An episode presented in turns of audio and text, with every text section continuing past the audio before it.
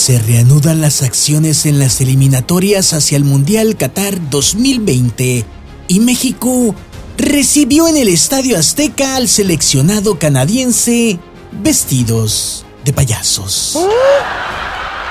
¿Qué tan buen anfitrión es México que dejó que Canadá dominara todo el partido? Como diciéndoles, Canadá, ahí tienen ustedes a 11 buenos para nada en la cancha. Hagan con ellos lo que ustedes quieran. Y si por error les llegan a meter a ustedes un gol, no se agüiten. Al rato le darán chancita de que ustedes se repongan. Pásenle, pásenle, pásenle. Que lo disfruten.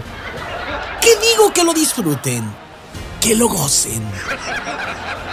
El técnico del Tri, Gerardo el Tata Martino, lanzó para este encuentro a la caballería europea a la cancha.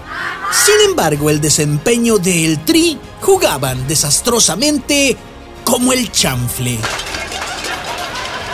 México con gol de Sánchez al minuto 21 hacía soñar a la afición mexicana. Esto mientras el cuerpo técnico del Tri se abrazaba y exclamaba, no nos van a correr, no nos van a correr, seguimos con chamba. Sin embargo, el gol de Canadá llegó al minuto 41 por el centro del área. Así de facilito como quien llega sin invitación a una boda y termina besándose con la novia delante del recién casado.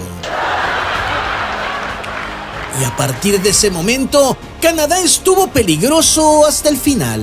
Tanto que toda la afición salió del Estadio Azteca con manicure, de tanto que se comió las uñas.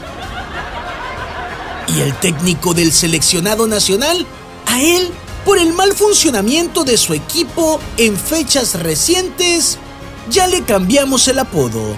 Ahora le decimos el Tata Martirio.